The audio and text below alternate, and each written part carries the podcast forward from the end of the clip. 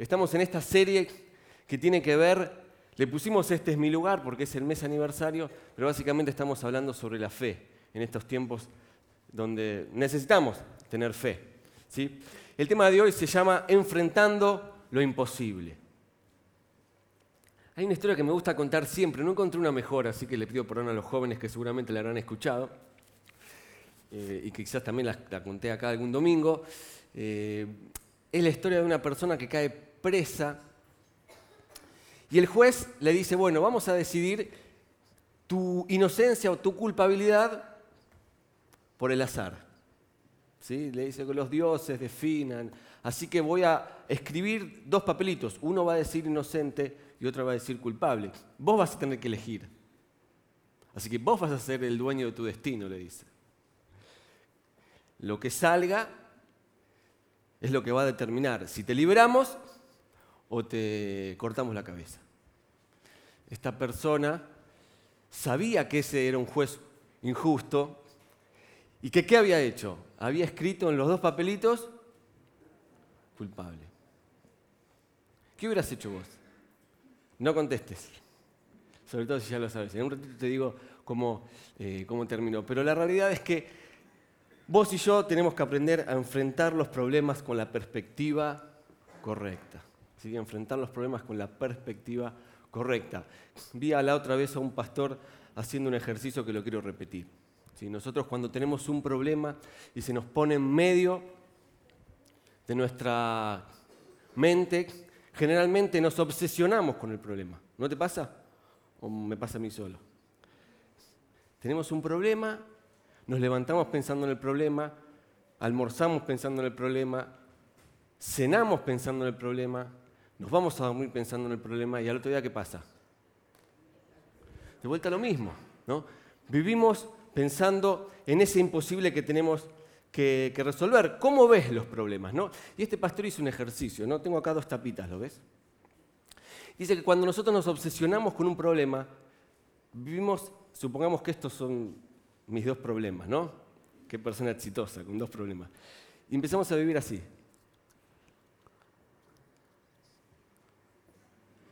Y vamos por la vida y lo único que vemos que es. Tengo miedo acá. Lo único que vemos son los problemas hasta que nos conectamos con Dios, empezamos a adorarle, empezamos a ver lo que Él es y los problemas empiezan a cobrar la dimensión que de verdad tienen. Ah, eran dos tapitas. No era para tanto. ¿No? Pero cuando nos obsesionamos con un problema nos parece tan grande, tan imposible de resolver, que ocupa toda nuestra mente, ocupa toda nuestra visión y perdemos de vista un montón de otras cosas a las cuales también tenemos que atender. ¿no? Pero cuando logramos que los problemas tengan la perspectiva correcta, nos damos cuenta que en algunos casos capaz no son tan grandes como parecen. ¿No? Tenemos una obsesión por ver, una desesperación que nos agarra cuando no vemos la solución de un problema. ¿no? Entonces decimos, hasta que yo no vea lo que me saqué en el final, no voy a estar tranquilo.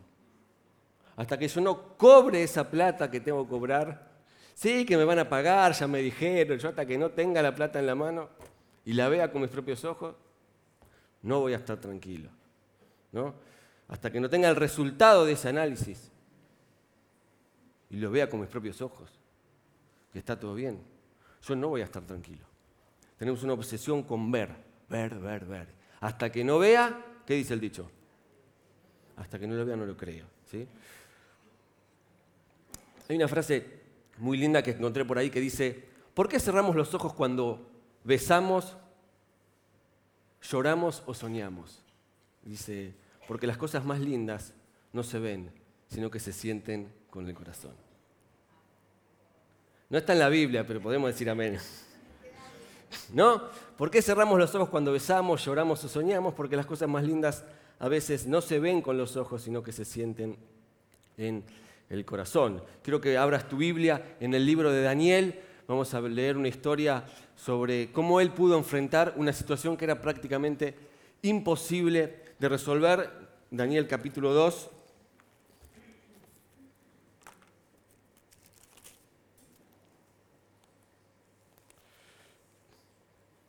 Voy a leer rápido, ¿sí? en honor al tiempo que tenemos, pero la historia está llena de detalles que está bueno que puedan escuchar. Dice, en el segundo año de su reinado, Daniel capítulo 2, versículo 1, nueva versión internacional.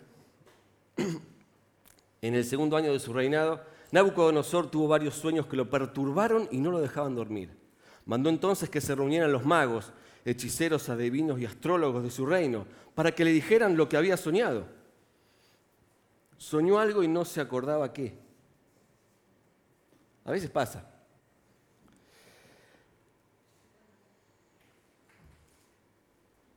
Una vez reunidos y ya en presencia del rey, éste les dijo, tuve un sueño que me tiene preocupado y quiero saber lo que significa.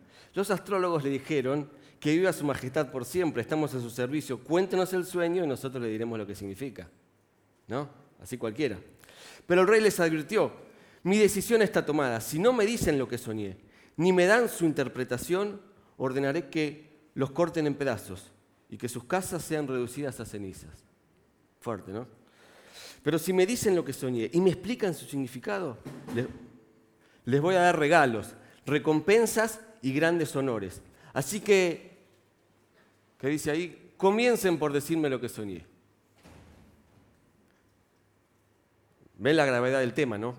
Porque una cosa que yo te diga soñé tal cosa y vos empieces a improvisar un significado. No, no, tenían que adivinar lo que había soñado.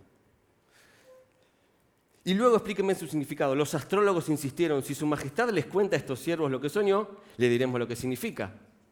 Pero el rey le contestó, mi decisión está tomada, eso lo saben bien y por eso quieren ganar tiempo. Si no me dicen lo que soñé, ya saben lo que les espera. Díganme lo que soñé y así sabré que son capaces de darme su interpretación. Ustedes se pusieron de acuerdo para salirme con engaños y malas intenciones esperando que cambie de parecer. Entonces versículo clave en esta mañana.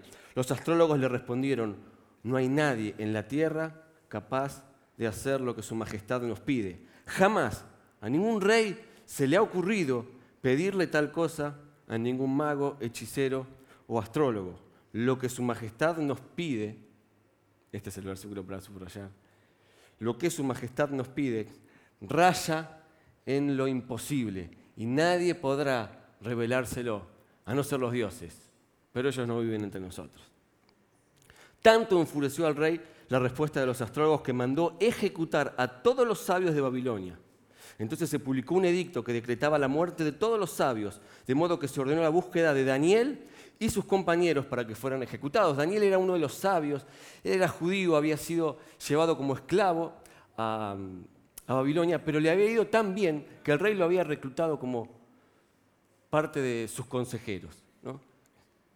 Y viste cuando un jefe se levanta con el pie torcido, algunos dicen sí. ¿No? Entonces te pide lo imposible y se le agarra con todo. Digo, ¿Qué tenía que ver Daniel? No era astrólogo, no era divino, era simplemente un consejero. Pero, como dicen, cayó en la volteada. Cuando el comandante de la Guardia Real, que se llamaba Arioc, salió para ejecutar a los sabios babilonios, y ahora vamos a ver el primer punto. O sea, no sé si te pasó alguna vez tu jefe se levanta y te dice, quiero todos los informes para las 10 de la mañana. Y decís, ¿cómo? Un trabajo que te puede llevar una semana en un día. ¿No? A veces lo que le pide es imposible. ¿Qué hace Daniel cuando se entera que lo van a matar? Lo que vos y yo tenemos que hacer. Punto número uno. Dice, bueno, el uno todavía no, pero primer cosa para que tengas en cuenta, dice que Daniel le habló con mucho tacto, versículo 14, e inteligencia. Cuando el comandante de la guardia, o sea, el que iba a ejecutar la sentencia, salió para ejecutar a los sabios, Daniel le habló con mucho tacto e inteligencia. Subraya en tu Biblia, no en el celular, tacto e inteligencia. Porque lo primero que hace Daniel y vos y yo tenemos que aprender a la hora de enfrentar nuestros imposibles es a conservar la calma. Conservar la calma. Le habló con inteligencia. Hay una frase de Nelson Mandela que dice, no es valiente quien no tiene miedo, sino quien aprende a conquistarlo. No es valiente quien no tiene miedo. ¿Cómo no vas a tener miedo si te van a matar? Sino quien se atreve a conquistarlo y convivir con ese miedo. con situaciones difíciles. ¿eh? Me gusta cuando en un partido de fútbol pasa algo y el técnico ¿qué dice? Hace esta seña como diciendo, pensá. ¿Dónde están los que les gustan el fútbol? ¿Son de, este servicio? Dice, pensá. ¿Por qué? Porque a 20.000 revoluciones, a las patadas limpias, con 50.000 personas al lado, en un partido, tenés que pensar. Y en la vida también. ¿Sí? Hay gente que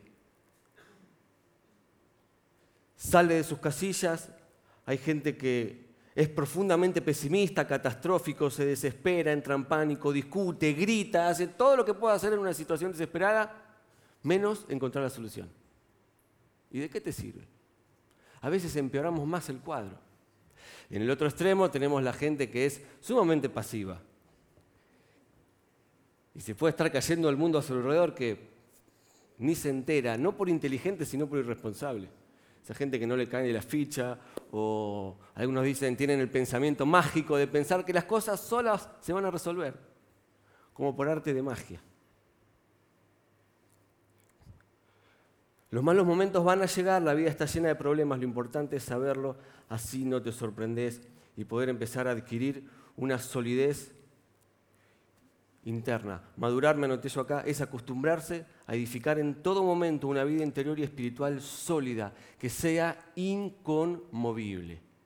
¿Sí? Que cuando vengan los momentos difíciles, vos puedas recibirlos con la misma cara que recibís los momentos buenos y con inteligencia poder pensar qué hacer.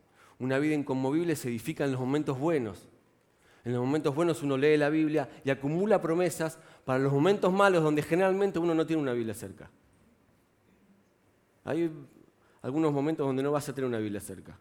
No la vas a tener en la tentación, no la vas a tener en medio de un accidente, no la vas a tener quizás en un momento de crisis. Por eso, ¿dónde tenés que tener la palabra?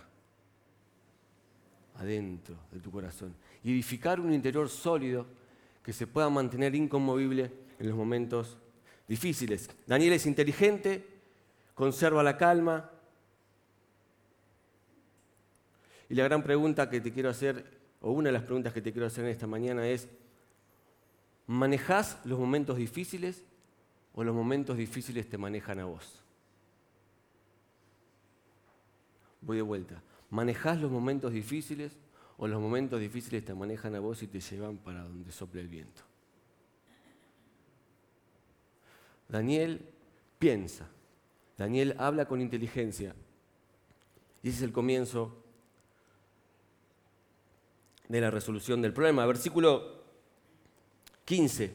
Le dijo, ¿por qué él ha emitido el rey un edicto tan violento? Le está hablando al general. Y una vez que Arioc le explicó cuál era el problema, versículo 16, Daniel fue a ver al rey y le pidió tiempo para poder interpretar su sueño. Daniel, subrayen ahí, fue a ver al rey.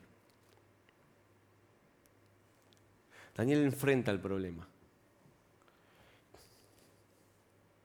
Fue al meollo de la cuestión, no salió corriendo.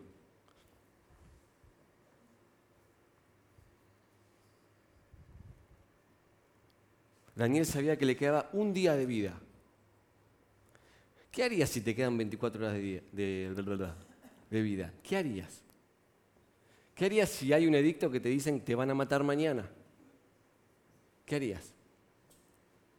Hay una publicidad, nos acordábamos, con mi señora cuando veníamos acá, no, me la, no la vi, pero usted me la podrá contar mejor, de un avión que se estaba por caer, ¿no? y el comandante dice, se va a caer el avión, y todos empiezan a, bueno, algunos empiezan a, a, vivir desaforados, otros confiesan pecados ocultos que tenían, otros confiesan, te engañé y otras cosas así. Y cuando el avión está por caerse, Termina la turbulencia, se salvan y el piloto dice, nos salvamos. Y toda la gente ahí que había hecho todo lo que hizo se quería matar, quería que el avión se cayera de verdad. ¿No? La voy a buscar, para el segundo servicio la voy a contar mejor, voy a buscar la propaganda. Eh, pero era más o menos así, nos salvamos, dice el piloto, y todos se querían matar. Pero si te quedara un día de vida, ¿qué haces? ¿Qué harías? Él no se esconde, no sale corriendo, no se pone a llorar, no se deprime, va a ver al rey. Dice, vamos a enfrentar esto. Si por eso vos tenés que levantarte de esa cama donde estás deprimido y enfrentar el gigante que tenés por delante. El otro día le hablaba a los adolescentes y le decía, cuando David fue a enfrentar a Goliat, en un momento, la historia es larguísima, está frente al gigante y tenía tres opciones. Salir corriendo, orar y esperar que al abrir los ojos el gigante ya no esté, o correr derecho al gigante, enfrentar la situación y que sea lo que tenga que ser. Efectivamente hizo eso y ahí encontró el milagro. Yo creo que a veces Dios provoca algunos choques. Mira lo que te digo. Situaciones que uno evita y Dios, ¡pum!, te choca para que de una buena vez por todas podamos enfrentar y dejemos de escondernos. Yo me acuerdo, tenía que rendir un final, el final más difícil de la carrera. Me quedé toda la noche leyendo, ni estudiando. Viste que primero lees y después estudias. Bueno, yo terminé de leer a las 6 de la mañana, llegué, me anoté número 94. Yo cursaba la mañana, entraba a la 1 a trabajar, de 1 a 6 de la tarde, horario bendito. A las 12 fui a hablar y dije, a las 12 del mediodía iban por el número 20 más o menos. Pregunto si me dejaban rendir y me dijeron, no, no, acá hay mucha gente que trabaja. Andá a trabajar y volvé y después fíjate. ¿Qué dije yo? Bueno, es de Dios. Es de Dios, no tengo que dar esta materia, mejor la, pospongo, la doy en marzo, me preparo mejor. Soldado cuye sirve para otra guerra y un montón de esas frases que nos hacemos que están buenas, pero que en verdad lo que esconden es que no queremos enfrentar la situación. Y me autoprediqué que lo mejor era, ya está, era la primera materia que iba a posponer el final, es lo mejor que puedo hacer. ¿No? ¿Para qué pasar vergüenza? Me puede ir mal. ¿No? Ese trago amargo de sentarte, que te pregunten y vos te sentís la persona más desprotegida del mundo, sometida por un profesor que te va a cachetear durante 35 minutos, en el mejor de los casos. Y me acuerdo que me prediqué eso, pero cuando iba para trabajar, algo me hacía ruido, algo me hacía ruido. Esto no tiene que ver con lo que yo aprendí, este no soy yo, y viste que uno lucha, ¿no? Y va cambiando, no, sí, la tengo que dar. No, mejor no. No, no, no, es un papelón. Es la más difícil y ni me preparé.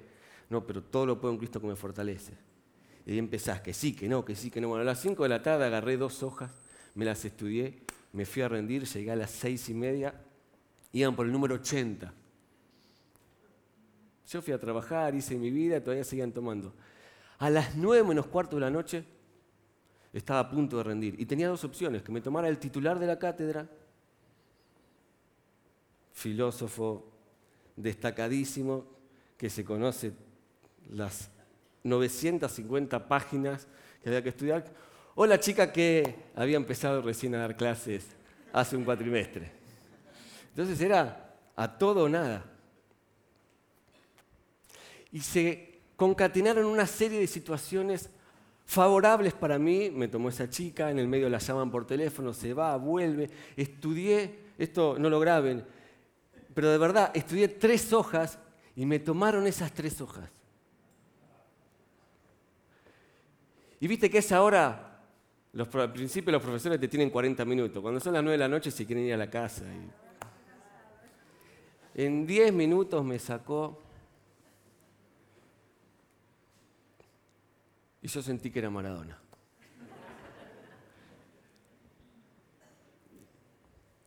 No, no es un ejemplo a seguir.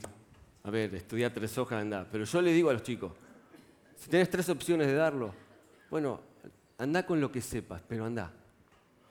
Porque eso te va a convertir en alguien valiente, en alguien con carácter, en alguien con solidez interna que se para ante lo que sea como sea. Y si hay que perder, hay que perder.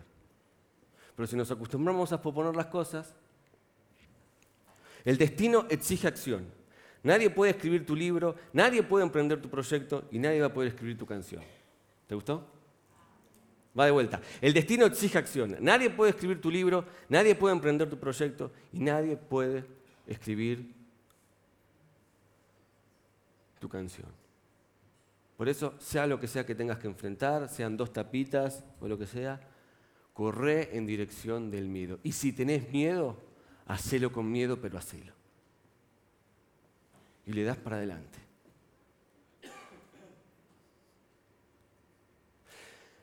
Entonces, Daniel es inteligente. Daniel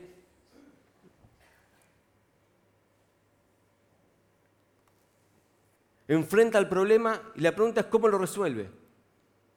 Y yo creo que hagamos un juego de, palabras en esta mañana. Y les prometo que en 20 minutos nos vamos. Aunque parezca imposible. Número uno, ¿tenés tu bosquejo? Para resolver lo imposible, lo primero que hace Daniel es mirar lo invisible. Para que puedas resolver tu imposible, vas a tener que acostumbrarte a ver lo imposible. Dice Daniel en el, en el versículo 14, perdón, en el, en el 16, que fue a ver al rey y le pidió tiempo para poder interpretarle el sueño.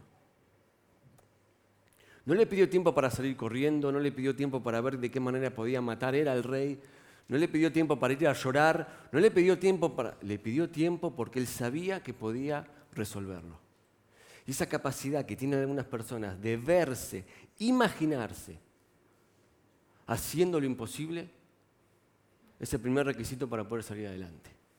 El primero. Vos tenés que aprender a mirar lo invisible. La gente dice, yo no me veo terminando esa carrera. Yo no me veo casándome. Yo no me veo teniendo mi casa. O yo no me veo terminando mi casa. ¿No pasa? Yo no me veo. Y ese yo no me veo es un problema. Porque cuando, hasta que vos no te veas, nada va a suceder. Y esto no es una prédica exitista de, bueno, pensalo, soñalo, que se va a cumplir. Tiene que ver con esa fe que tenés que tener en Dios y en vos mismo hasta que vos no te veas, nada va a suceder. Daniel tuvo una imagen de su futuro.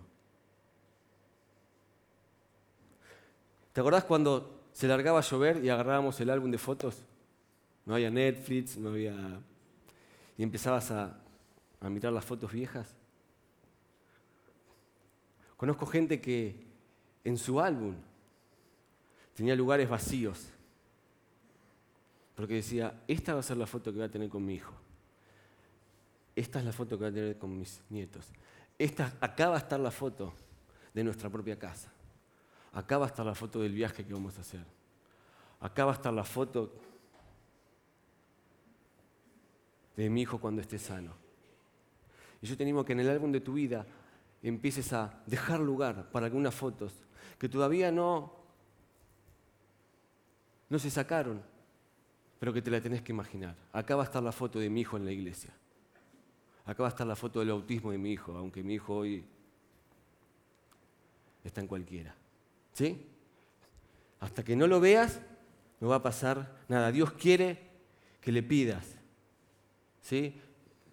Escuchaba un pastor que la otra vez decía que, que cuando lleguemos al cielo vamos a encontrar un montón de regalos. Un montón de regalos con una notita que va a decir, no pedido, no pedido. Tres regalos más por acá, no pedidos. Otro regalo por acá, no pedido. Para vos son, ¿eh? Otro regalo por acá, no pedido. De todas las cosas que no nos animamos a pedirle a Dios. ¿Por qué? Porque no nos vemos. Porque nos parece imposible. Es una metáfora, yo creo que en el cielo vamos a ser los más felices del mundo, pero si tenemos la posibilidad de hacer introspección, nos vamos a decir, por favor, ¿cómo no le pedí esto? ¿Cómo no me animé?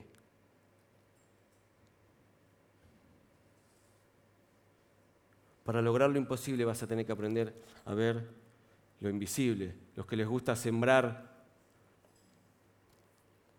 plantas, a veces sembramos una planta quizás de tomate y nadie la ve, pero vos sabés que abajo de esa tierra hay una semilla. Y cuando esa semilla se transforma en planta, todo el mundo se sorprende, wow, mirá los tomates. Todo el mundo menos vos, que es el que la plantó, porque ya sabías. Hace algunos años en, un campamento de GD, no sé si habrá alguno de los chicos, es muy temprano para los GD. Me acuerdo que terminó el campamento y les regalamos, para sembrar en ellos una semilla, les regalamos una lapicera chiquita, fue en el 2013, me acuerdo, una lapicera con su nombre. Y les dijimos, para que el día que se reciban y empiecen a trabajar, firmen con esta lapicera. Y varios lo hicieron, y varios guardaron esa lapicera, y varios son hoy profesionales y nos dijeron, ¿sabes con qué firmé? El título con la lapicera que nos dieron en el campamento de GD. Porque nosotros lo que queríamos era sembrar una semilla, que ellos se vean terminando esa etapa, convertidos en profesionales o en lo que fuese. Y hace algún tiempito estaba con Rodri, no sé si lo conocen a Rodri, Rodri es el encargado del grupo Diet, que es Dios, identidad, no. Dios, identidad, no, Dios, imagen, gracias. Estima, transformación. Es el grupo para bajar de peso, que arranca el viernes que viene. Ahora te cuento. Pero me acuerdo que estaba con Rodri, estaba en casa, Noel, y yo tenía una campera que me quedaba grande, y a él todavía le quedaba chica. Saqué la campera y dije, toma Rodri, para cuando bajes los próximos 10 kilos. Pasaron muchos meses y un día entró por esa puerta con la campera. Él bajó como 40 kilos en un año más o menos. Y entró con la campera y, bueno, lo que hicimos de alguna manera fue sembrar en él esa cosa. Fue un desafío, un mojón, como le dicen. Vos podés. Y él usa ahora la campera que le queda re bien. Es más, ya le queda grande. Hasta que no te veas vos, nada va a suceder. Vos sabés que el grupo Diet, aclaro por decir, la idea original era que se anotaran 20 personas y hacer un trabajo personalizado. Un seguimiento con psicólogos, eh, nutricionistas, preparadores físicos. Y al principio dijimos, no se va a anotar nadie, pero se anotaron como 80. Y por ahí vos viste el anuncio y querés venir. No hay problema, pero muy probablemente pongamos un cupo cerrado. Y haya, suena antipático esto, algunos me dicen, no, Javier, ¿cómo vas a hacer eso? Pero yo quiero que los 20 o 30 que vengan se comprometan en tres meses ser transformados. Y, la realidad que quisiéramos, vamos a abrir el espacio para todos, va a haber un espacio para todos los que quieran ir de oyentes, pero va a haber un espacio especial para aquellos que digan, yo voy a hacer de esto la causa más importante después de Dios y mi familia de acá a fin de año. Y los vamos a apoyar de una manera especial. O sea, pueden venir todos, pero va a haber un seguimiento especial para aquellos que van a decir, yo voy a venir hoy, la semana que viene y no voy a faltar ningún viernes hasta el 30 de diciembre, que terminamos.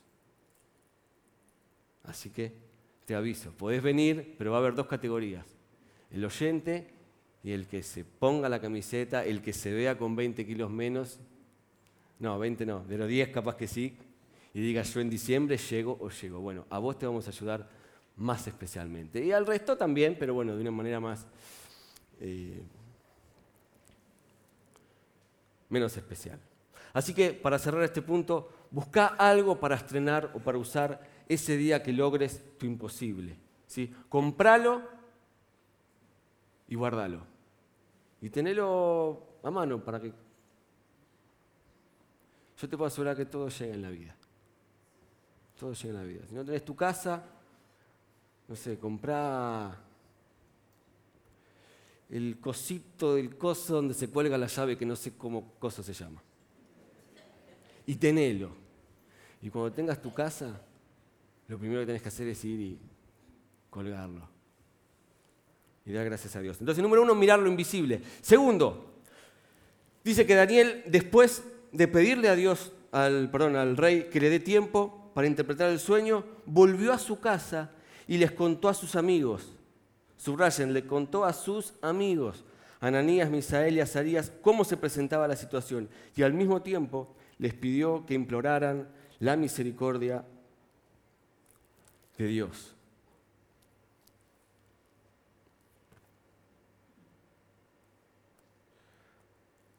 Daniel tenía amigos, y eso no es poca cosa. Y yo quiero decirte que Si no te da la fe para mirar lo invisible, por lo menos que te dé la fe para mirar lo visible. ¿Qué tenés? ¿Qué te rodea? ¿Tenés amigos? ¿Tenés un grupo pequeño? ¿Tenés familiares? Anda a buscarlos. No los pierdas de vista.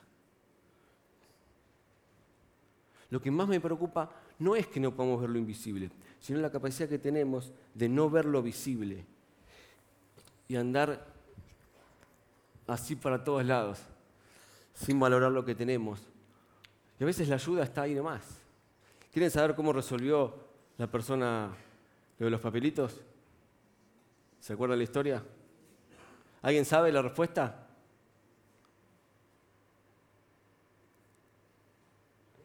Sí, sí, sí. Se comió uno de los dos. Se comió uno y dijo, bueno, yo me comí una opción, la otra es la verdadera. Entonces se comió uno que decía culpable, cuando el juez abría, la otra decía culpable, entonces se comió el que teóricamente decía inocente. ¿La agarraron? ¿Sí? Los dos decían culpable, se comió uno y dijo, bueno, abran el otro para darse cuenta cuál elegí. La solución estaba al frente de sus ojos. Pero a veces nosotros no lo vemos. ¿sí? Por eso yo te animo a que te puedas aferrar a los triunfos del pasado.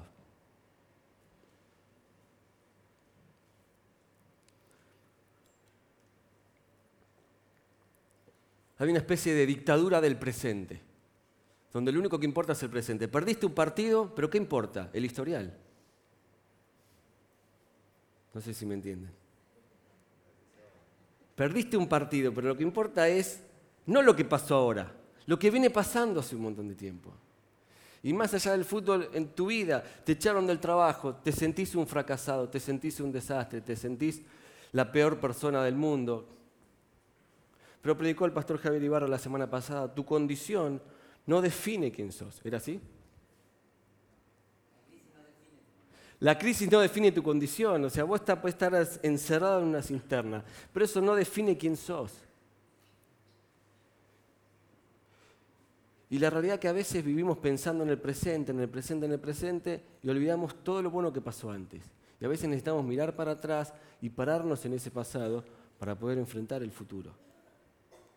No sos lo que te pasa ahora. Aunque a veces somos el producto de las decisiones que tomamos ayer, eso es verdad. Pero no sos solamente lo que te pasa ahora. Se me ocurren un montón de ejemplos, todos sobre el fútbol.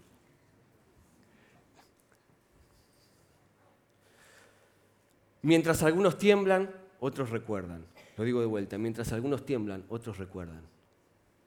La buena memoria hace a los, a los héroes, perdón, la mala memoria hace a los cobardes. Voy de vuelta. La buena memoria hace a los héroes. La mala memoria hace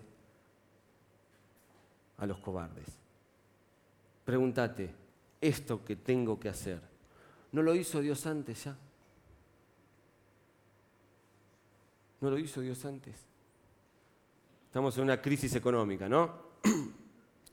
Los que tenemos compromisos en dólares no hacemos más que mirar la cotización todo el tiempo.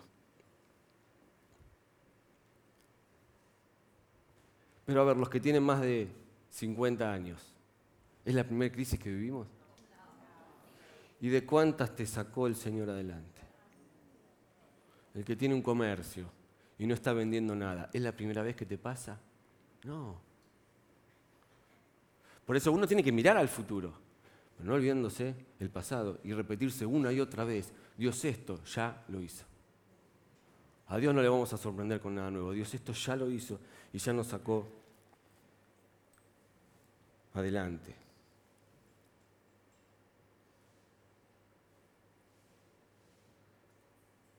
Dice el bosquejo, escriba sus preocupaciones de hoy en la arena, pero talle las victorias de ayer en la piedra. Tus victorias de ayer y los recursos de hoy. Los recursos de hoy, ¿qué tenés hoy?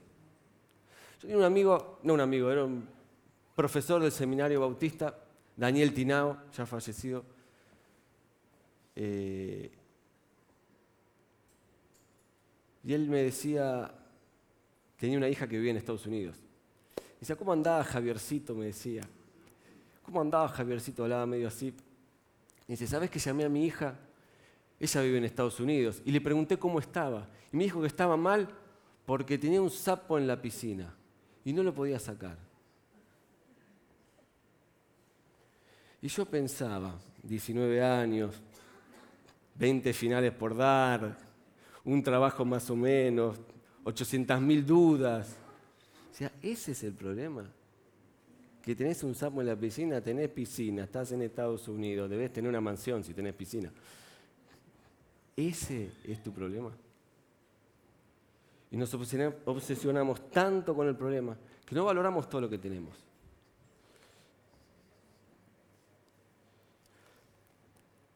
Escuché de un hombre que se quejaba porque no tenía unos zapatos más lindos hasta que conoció a alguien que no tenía pies. Y ahí cambió la cosa, ¿no? Las semillas del desánimo no pueden echar raíces en un corazón agradecido. Te a que hoy cuando llegues a tu casa puedas escribir 10 cosas que Dios te haya dado y la pegues en el espejo. Y mañana cuando te levantes a peinarte, si tenés la gracia de poder peinarte, las leas y las releas y arranques tu día pensando en las 10 cosas que Dios ya te dio. Encontré por ahí algo que dice así más o menos. Estoy agradecido por los impuestos que pago porque significa que tengo trabajo. Bueno, ponele. Por todo lo que tengo que limpiar después de una fiesta porque significa que tengo amigos por el césped que tengo que cortar, las ventanas que tengo que limpiar y los caños rotos, porque significa que vivo en una casa, ¿no? Por la factura de gas. Cinco.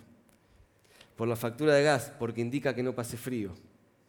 Por la cesta llena de ropa para lavar, porque significa que puedo vestirme.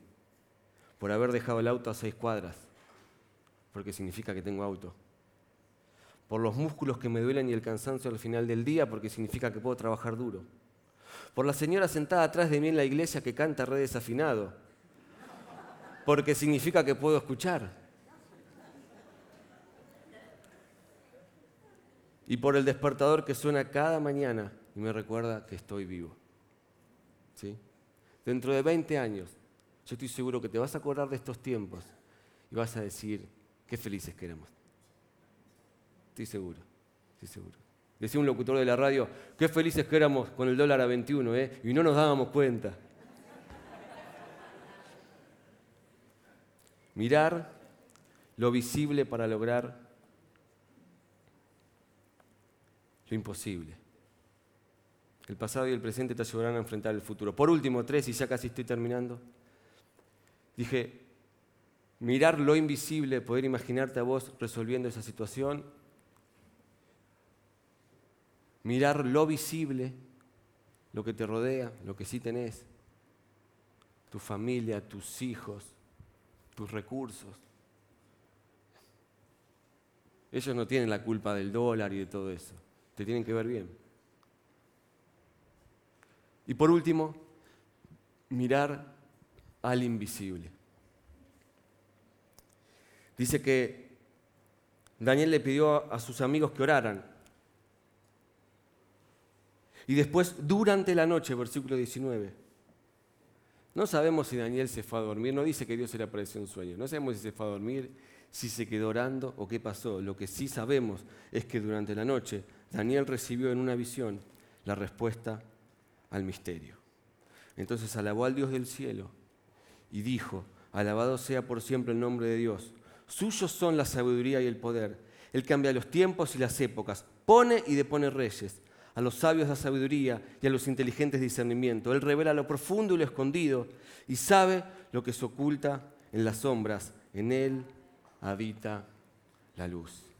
Y si vos sos capaz de pararte mirando a ese Dios, yo te puedo asegurar que todo va a ser mucho, mucho más fácil. Dice la Biblia que Moisés dejó Egipto sin temer el enojo del rey porque siguió firme en su camino, porque tenía los ojos puestos en el invisible.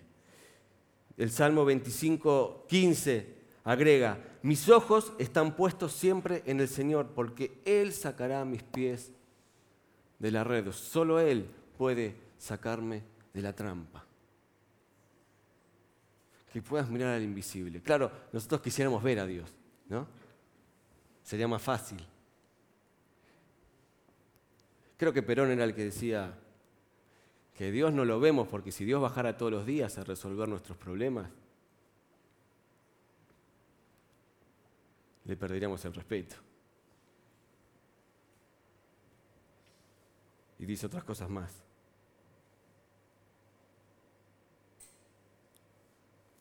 Dice Jeremías 29, 12, entonces ustedes me invocarán y vendrán a suplicarme y yo los escucharé, me buscarán y me encontrarán cuando me busquen de todo corazón. Daniel no fue a hacer catarsis, no se descargó, viste que a veces uno habla, llora, se descarga, eh, se queja, llora, patalea, pero no ora.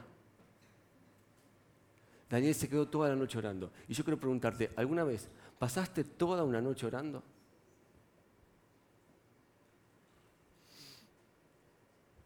Así como tú una noche, tú una noche.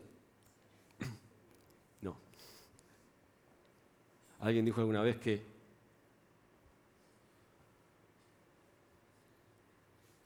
la extensión de tu oración refleja el tamaño de tu problema. Por ahí es un poquito excesivo.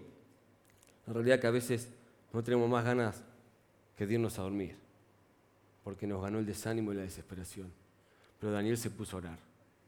La otra vez estuvimos, José Luis estuvo hablando sobre la oración, pedí el audio, estuvo buenísimo, o bajalo porque debe estar subido en algún lado. Pero yo quiero decirte que si no estás dispuesto a aislarte por un minuto y ponerte a orar y buscar al invisible, va a ser difícil que la cosa prospere. El pasaje que leímos recién de Daniel dice, en él permanece toda la sabiduría, todo el poder, controla el curso de los sucesos del mundo, quita y pone reyes. Eso hace Dios. O sea, Él hace lo que quiere. Y Él puede hacer cualquier cosa. A ese Dios tenés que mirar en esta mañana. Como cantamos hace un rato, Él está sentado en el trono.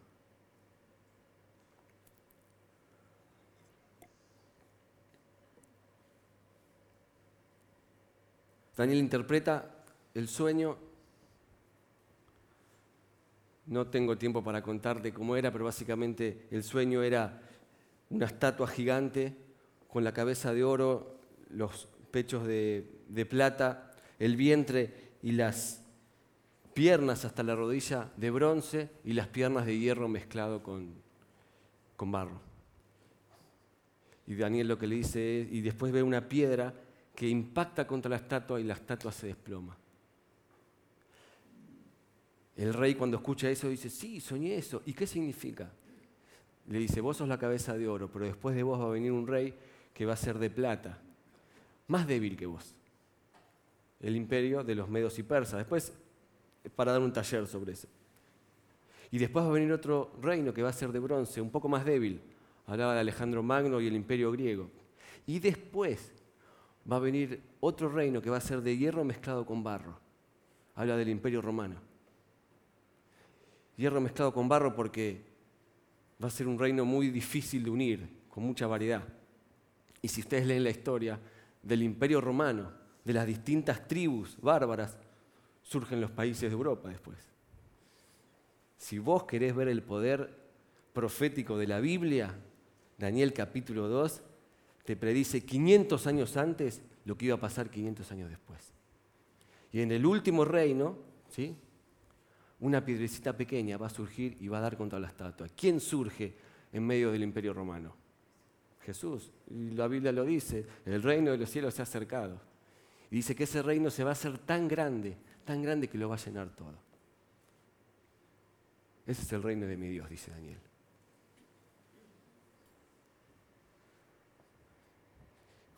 Y entonces Nabucodonosor se acuerda del sueño, Nabucodonosor le encuentra lógica a lo que Daniel le dice, Y el versículo 46 dice, al oír esto Nabucodonosor se postró ante Daniel, le rindió pleitesía, ordenó que se le presentara una ofrenda y le dijo, tu Dios es el Dios de dioses y el soberano de los reyes. Revela todos los misterios, porque fuiste capaz de revelarme este sueño misterioso. Y después puso a Daniel en un puesto prominente, lo llenó de regalos y lo nombró gobernador. Tu imposible se puede transformar en un testimonio. Al final de cuentas, ¿quién terminó ganando? ¿Quién terminó quedando bien parado? Dios. Y yo quiero orar para que tu imposible, tu imposible se transforme en un testimonio que puedas contar. ¿Sí? Quizás hay alguien acá que está enfermo, con una enfermedad terminal. Yo conté hace un tiempo la historia de un nenito de un año más o menos que le declararon hace muchos años atrás una insuficiencia renal y, no había salida. El nene no podía orinar, se hinchaba, no, ya estaba en lista de trasplante y el médico fue claro y categórico, le dijo, su hijo tiene, le dijo a la mamá, tiene un año y medio de vida y no más. No estaba internet, no había donación de órganos como ahora, o era muy poquito, no estaba muy desarrollada. El nene terminó, fue a parar una lista de trasplantes. La madre, en una noche de domingo que no daba más, agarra al nene. Le habían dicho que había una iglesia del otro lado de la autopista. Fue con el nene en brazos, terminó la reunión, el pastor ora por el nene y esa noche el nene fue al baño. Puedo hacer pis. Al lunes fueron a los médicos, le hicieron análisis y el nene ya no tenía nada. Y los médicos no podían creer lo que había pasado, porque decían, bueno, pero contrastaban los análisis y no entendían. Y el médico dijo, bueno, pero tranquilo porque los nueve años, hasta los nueve años esto puede volver.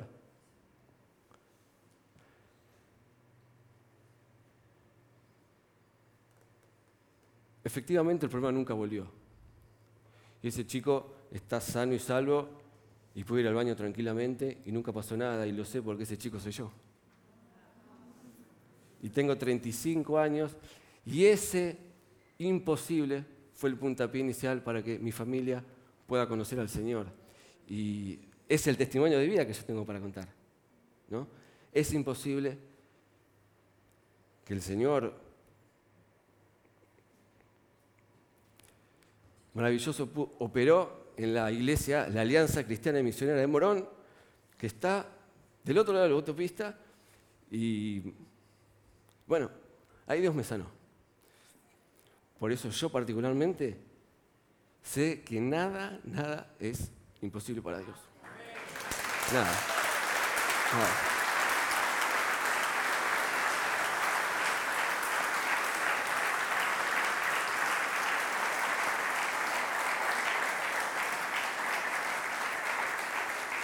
Que me lo vengan a contar. Vengan los músicos, quiero terminar.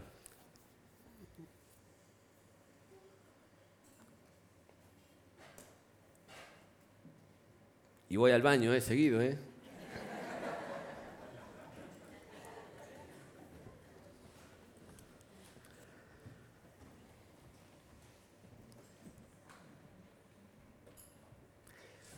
Dios quiere convertir tu prueba en un testimonio, pero para eso vas a tener que animarte a ver al invisible. Animarte a ver al invisible. El otro día le compartí a los adolescentes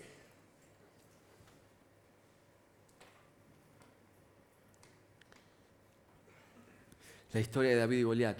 No puedo leerla ahora porque no hay más tiempo, pero está en segunda de Samuel 17, si no me equivoco, o en primera. El momento en que David derrota a Goliat, si vos lees la historia, David va a hablar de dos personas. David va a hablar de Goliat, pero va a hablar también de su Dios. ¿Sabes cuántas veces menciona a Goliat? Tres. ¿Sabes cuántas veces menciona a Dios? Nueve. Nueve a tres. O sea, tres veces más. David estaba convencido enfocado en Dios antes que en su problema. Cierra tus ojos y quiero preguntarte, si David fue capaz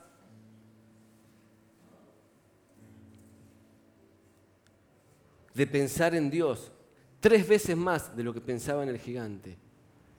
Si lo mencionó nueve veces contra tres que lo menciona Goliat. Preguntarte en tu archivo mental de esperanza.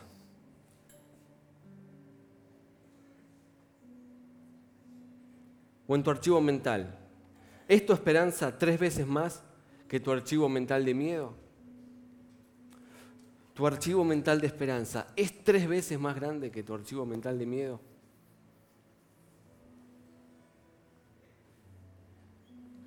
¿Estás tres veces más dispuesto a describir la fuerza de Dios como lo estás para describir tus obligaciones? ¿Está esa misma relación de 9 a 3? Centrate en los gigantes y vas a tropezar, pero enfócate en Dios y tus gigantes caerán. Te dejo un minuto orando. Dios es fiel. Él puede. Claro que puede. Claro. Claro que puede. Señor, en el nombre de Jesús, a ti venimos, Señor. A ti venimos, Señor, porque no sabemos ya más a dónde ir, papá. Y yo te pido en el nombre de Jesús, Señor, que vamos a enfrentar este tiempo, Señor, este gigante, con la certeza, Señor, de que vamos a lograr lo que hoy no vemos, Señor, pero nos podemos imaginar. Mirando lo invisible, Señor. Señor, yo te pido que podamos alcanzar ese logro, Señor, sin perder de vista lo que tenemos, Señor, apoyados en lo que logramos y en lo que ya hiciste por nosotros alguna vez, Señor. Confiado en lo que vos hiciste en un montón de hermanos, Señor. Todo lo que tu palabra dice que sos y podés hacer, Señor. Plantados en eso, Señor. Y sobre todo mirándote a los ojos como podamos, buscándote, Señor, hoy, esta tarde, esta noche, Señor buscando lo invisible, Señor. Señor, sabemos que vas a hacer algo porque nosotros no podemos hacer nada, Señor. Y yo te pido, Señor, que este imposible sea un testimonio que podamos contar el día de mañana, Señor. Oro por los que están sin trabajo, Señor. Oro por los que están por perder el trabajo, Señor. Quiero orar por aquellos que están desanimados, Señor, por los que están deprimidos, por los que no pueden levantarse de esa cama para enfrentar la vida, Señor. Oro por los que están enfermos, Señor, para que el mismo poder, Señor, que operó en mí, opere también en ellos, Señor. Señor, oro por los jóvenes que le tienen miedo al futuro, Señor, o que no le encuentran sentido, Padre. Señor, te pido que les des fuerza para levantarse cada mañana, Señor. Oro para que puedan encontrar ese trabajo que necesitan, Señor, para que puedan dar esas cosas que tienen pendientes, Señor. Oro por aquellos que creen que nunca se van a casar, para que puedan verse en su día de bodas. Señor, oro por aquellos que quizás no tienen un imposible, pero tienen algo difícil por delante. Pero que están dispuestos a pedírtelo acá en la tierra, Señor. Convencidos que sos mucho más amoroso y bondadoso de lo que nos podemos imaginar. Señor, clamamos y oramos a ti, Señor, porque sos el único que puede derribar nuestros gigantes. Te amamos y te bendecimos, Señor. En el nombre de Jesús, amén, amén y amén.